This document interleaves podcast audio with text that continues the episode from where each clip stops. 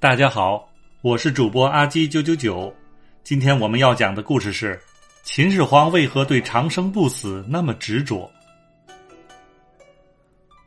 我国古代帝王大都想要实现长生不死，尤其是初代皇帝秦始皇，他对于长生药的执着可是非常出名的，甚至派遣徐福去海外寻找。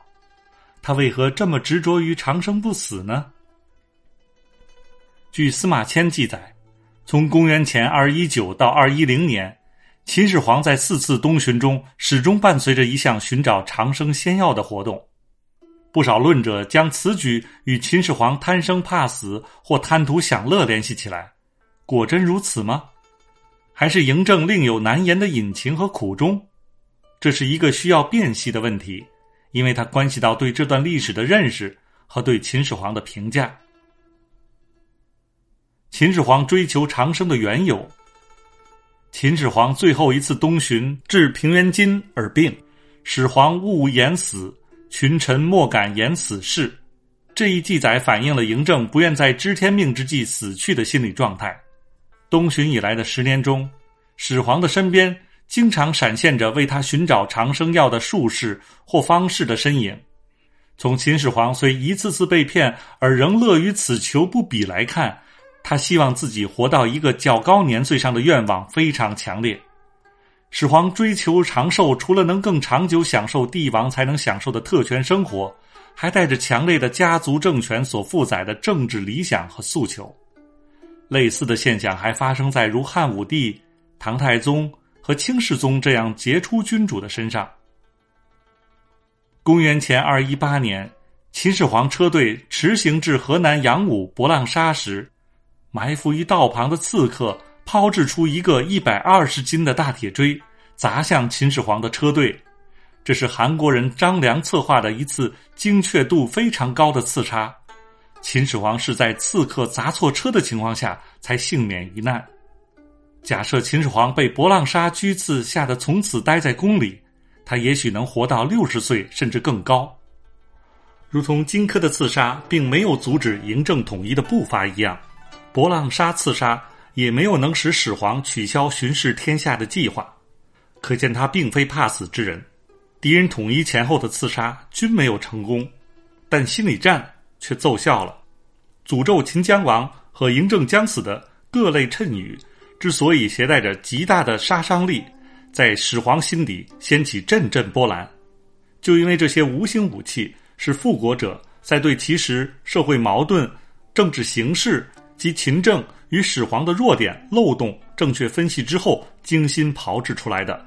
始皇至死不宣布继承人，并执着追求长生，在一定程度上也是对随时要置他于死地的潜在敌人做出的反应。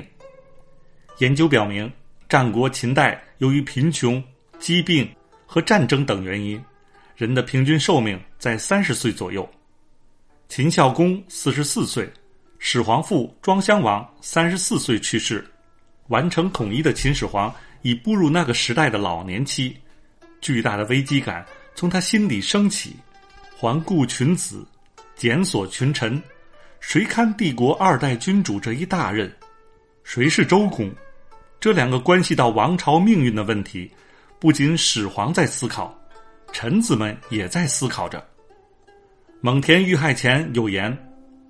西周成王出力，未离襁褓；周公旦父王以朝，足定天下。扶苏与蒙恬搭档，依稀可见成王与周公的影子。子婴的身份和扮演的角色，可比昭公。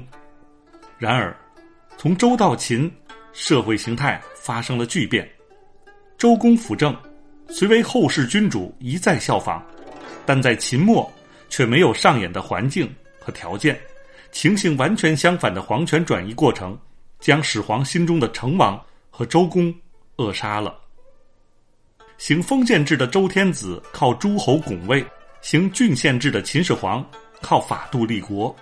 周的分封虽然演成列国并存征战，但名义上的周王朝仍存在了数百年，而嬴政诸子无寸土之封的秦王朝。却无法抗拒即将到来的割据复国风暴。秦始皇个人的执政力和威慑力成了维持秦帝国存在的关键因素。因此，透视秦始皇追求一己生命延长的全部内心活动，仅从贪生怕死、贪图享乐这一视角，显然是不够的。因为纠结缠绕于始皇精神世界的，更多的是新王朝的静安民宁、万世统序。从始皇东巡刻石文中可以看到这一点。与认为始皇因追求长生而不利楚军的看法相反，本文认为楚军难定才是秦始皇执着的追求长生的一个重要原因。